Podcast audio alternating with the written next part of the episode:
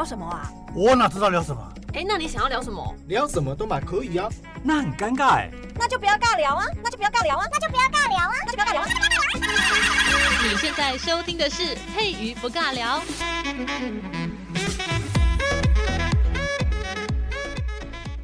Hello，这里是佩瑜不尬聊，我是佩瑜。今天在节目当中呢，要来聊一种人类。这种人类呢，不管是在哪一个单位，或是在哪一个时代，从来没有被灭绝过。这样的人类，我们称为尸位素餐的人。嗯，不知道大家有没有遇过？那其实我们现在应该比较少会用尸位素餐去讲这样子的人呐、啊，这感觉好像很有文学涵养，对不对？我们都会直接讲那个对方是米虫。那今天要聊这个名词“尸位素餐”这个“尸”啊，大家可能第一印象会觉得，诶，“尸位素餐”的“尸”应该是指尸体。的尸，因为毕竟“尸”这个字呢是尸体的“尸”的一体字啊，只是下面没有那个死掉的“死”那个字哦。那大家对“尸位素餐”的名词解释应该不陌生吧？就是占着空位啊，占着这个职缺，然后就一直在领薪水，但都没有在做什么事情哦。那今天要拨乱反正一下，就是“尸位素餐”那个“尸”，它其实指的不是尸体，因为如果你把它理解成用尸体去占了某一个位置呢，这样子的理解是错误的。因为在古代，呃，“尸位素餐”的这个“尸”这个字呢，它是非常重要的一个祭祀礼仪，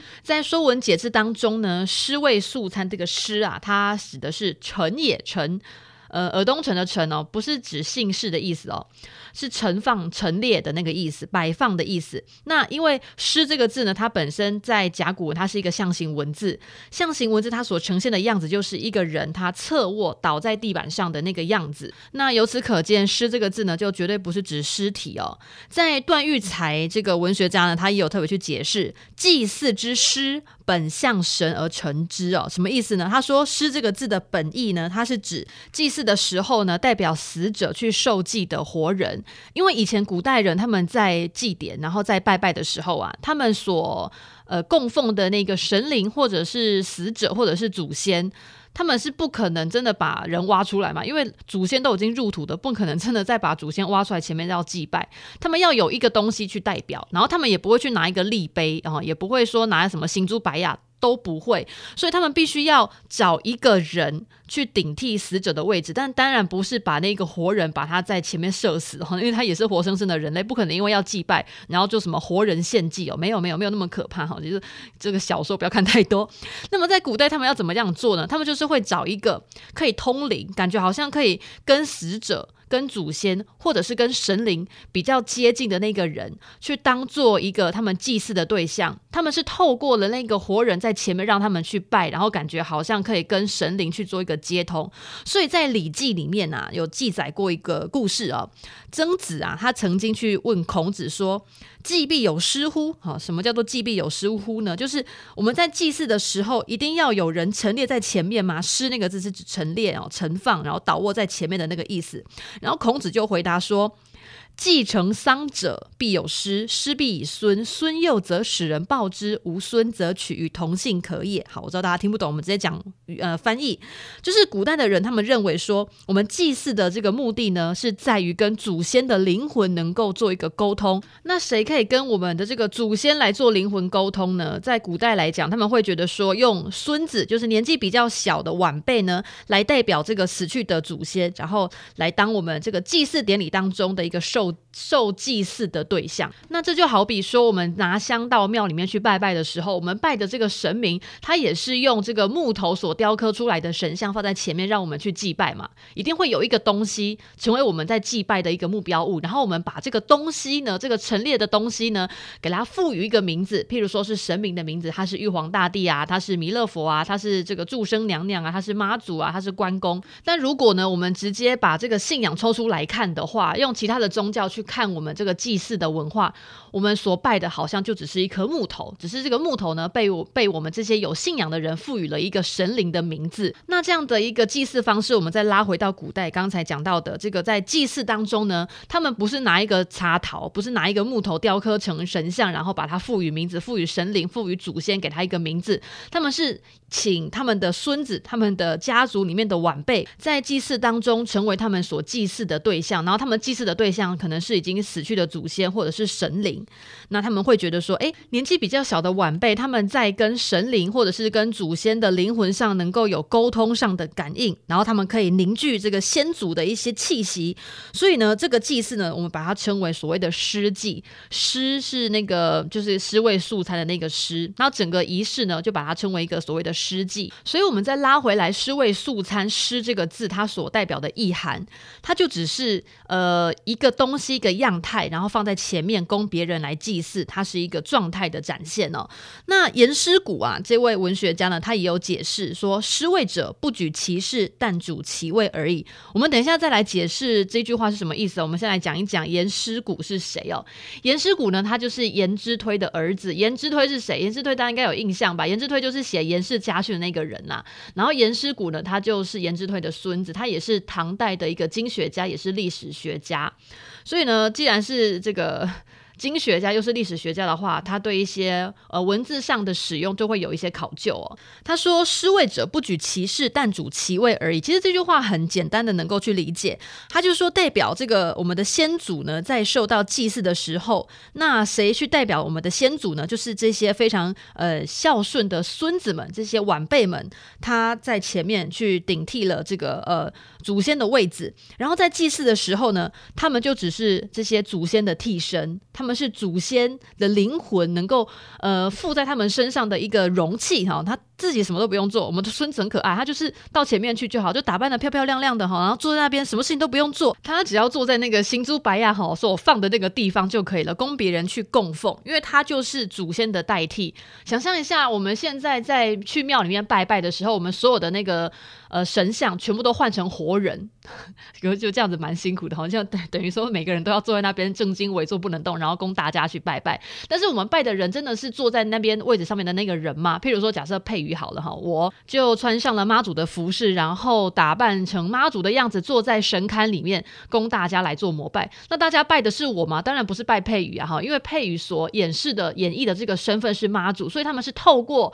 我这个人的形象，然后去祭祀妈祖。那在古代，他的意思就是这样子。所以我们说，施位者不举其事，但主其位而已。就是那个位子，就是神灵的位子。所以，我们再拉回来，现在很多人去。不小心误解了尸位素餐的那个尸位的那个尸的意思，把它误解成尸体所占的位置，那这个就完全解释不通，因为人死不能复活啦，所以怎么可能说空占的那个职位呢？怎么可能有死人去占着一个位置？所以尸位这两个字，我们去解释，就又拉回到刚才在《说文解字》里面讲到的内容啦，好，或者是颜师古他所解释的这个意思呢，更就更加的明白，就是坐在那个地方。然后你只是一个空壳，你并没有坐在那边做应该要做的事情。但你就是站着那个位置，然后就是当好看的哈花瓶这样子啊。我觉得花瓶还有用，花瓶至少还长得很漂亮哈。这个长得不漂亮，坐在那边然后又不干事，大概就是那种站着茅坑又不拉屎的感觉。那施位这两个字呢，变成一个名词，它是出现在哪边呢？它是出自于《尚书》的《五子之歌》。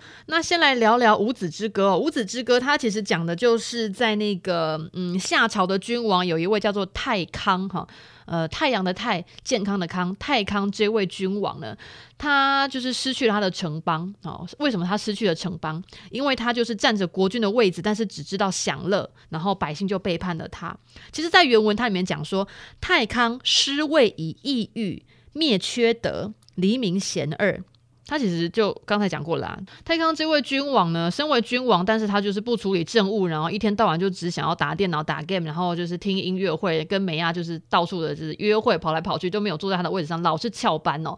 然后他就没有把他自己应该做的事情做好，而且他这个就是风评太差，导致所有黎民百姓都觉得说他们家的这个国王实在是太烂了哈，烂到他们完全不想要去尊重他，然后也不想要让他继续当国王，所以他的国家呢就直接就灭掉了。那五子之歌就是有五个人呢，他就看见这个太康这位君王，就因为荒淫无度，所以失去了他的国家，所以就写下了五句话啊，五句话每一句都蛮长的，然后每一句呢都在点说，哎，这个太康呢，你就是太烂哈，你们之所以为什么这么烂，到底哪边烂呢？就一一把它点出来，然后就成为了这个哎传世之歌，就遗臭万年的感觉，好可怜哦。以前的人呢，不管是做好事还是做坏事呢，都会有人把它写成一首歌，然后让大家传唱，永远记得他到底是呃什么样的好人，什么样的坏坏人到底有多好，到底有多坏。所以《诗经》里面也蛮多一些歌曲哦，都会记录呃记录君王的好或坏这样子。嗯，还是觉得。其实古代跟现代好像没有什么差别。现在如果做坏事呢，马上就被 IG 发出去，然后就是昭告天下，不管是假讯息还是这个真讯息呢，反正就是先传再说。然后传出去之后呢，可能收也收不回来了，就很可怜这样。好啦，再拉回来哦。我们今天要讲诗味，下面还有两个字还没讲，素餐，绝对不是指素食哦哈。素餐这个词呢，它是出自于《诗经》，《诗经》里面有一首诗叫做《伐谭》哦。今天没有时间讲那一首整篇的诗歌了，我们就直接取里面的这个断章取义一下哈，取里面的某一节来跟大家解释就好。他说：“彼君子兮不素餐兮？”素餐的这个“素”呢，它是指空空的意思，就是没有东西，空空的哈。这个清代人啊，一位文学家叫陈奂哦，他在在他的《毛诗传书》当中去解释得很明白，他说：“金属以土石为白餐，餐由食也。”赵岐注《孟子尽心篇》有说，这个无功而食，谓之素餐。好，感觉这个孟子的《尽心篇》里面讲的比较明白哈。现在呢，有些朋友们在看“诗味素餐”看“素餐”这两个字呢，就误解成为假兽性哈。那正确的解释应该是要说，你没有任何的功劳，你就开始吃人家的东西。所以“素”这个字呢，应该就是白哈，白白无功受禄哈，无功不受禄，但是他就无功受禄了。没有任何的这个政绩，没有任何的贡献，没有任何的这个产生对于世界或者对于这个社会有任何的效益，然后你就开始拿那些好处，好，所以“素”这个字呢，就是空，就是白，就是就平白无故的意思啦。所以那个刚才有讲到那位颜师古先生呢，这位文学家呢，这位经学家、历史学家，他就说：“素餐者，德不称官，空当食禄。”就白白拿好处的这些人呢，他的德位呢，根本就没有办法匹配他所任职的那个官职，然后还每个月的十五号呢，就可以先领到这个下个月的薪水，然后就坐在那边就混吃等死哈，那种感觉过得蛮愉快的，不是生产，但是薪水就一直来，就躺在那边就可以躺着赚这样子，嗯，诗味素餐。那么在汉代啊，汉代人呢就把这两个名词把它结合在一起，用来比喻说某一些人呢，他就坐在他的这个位置上面，一直在领他的薪水，但但是他有在做他这个位置上面应该做的事情吗？No No，并没有。那譬如在我们的《汉书》啊，《朱云传》这个小说里面，他就有写到：今朝廷大臣上不能匡主，下王以义民，皆诗味素餐。哈，这个就讲得非常的直白了哈，可以感觉到这个写小说的人呢，心里面的愤懑哦，就无处可发的感觉。说朝廷啊，现在我们的政府里面啊，这些位居要职的官员们，就完全没有办法让我们的顶头上司呢，好好的去做他应该做的事情，然后往下。下去管理这些人民的时候呢，好像也都没有在为人民去想哦，就每天就等着这个 每个月的俸禄进来领薪水去刷簿子，然后应该要做什么事情吗？要对国家有任何的建设吗？哦，并没有，就是他只想说，哎，我就把我的生活过好，这午餐可以吃饱，然后晚餐也可以吃好，然后隔天就可以继续上班领薪水打电脑，这就是人生最幸福的事情。至于国家如何呢？呃，干我屁事，就是在指这些我们的朝廷官员们尸位素餐，就在我们的《汉书·朱云传》当当中。就这么写了，所以呢，“尸位素餐”这两个字的名词解释呢，绝对不是指尸体，也绝对不是指说假兽性哈。就是你站着那个位置，但是呢，你应该做那那个位置应该做的事情吗？哦，没有。然后素餐呢，就是在这个位置上面呢，一直领这个位置呢，可以领到的薪水，但是要做这个位置应该做的事情吗？嗯嗯，也没有哈，就一直在那边躺着吃。好哟，那我们今天呢，就解释这个名词，就先到这边。嗯，希望大家不要成为一个尸位素餐的人，不然。这真的是 良心会过意不去吧？但如果你已经在这个位置上面失去良心，那这这真的也没有办法啦。大家共勉之，不要成为尸位素餐的人哦。那我们今天就先到这边，拜喽。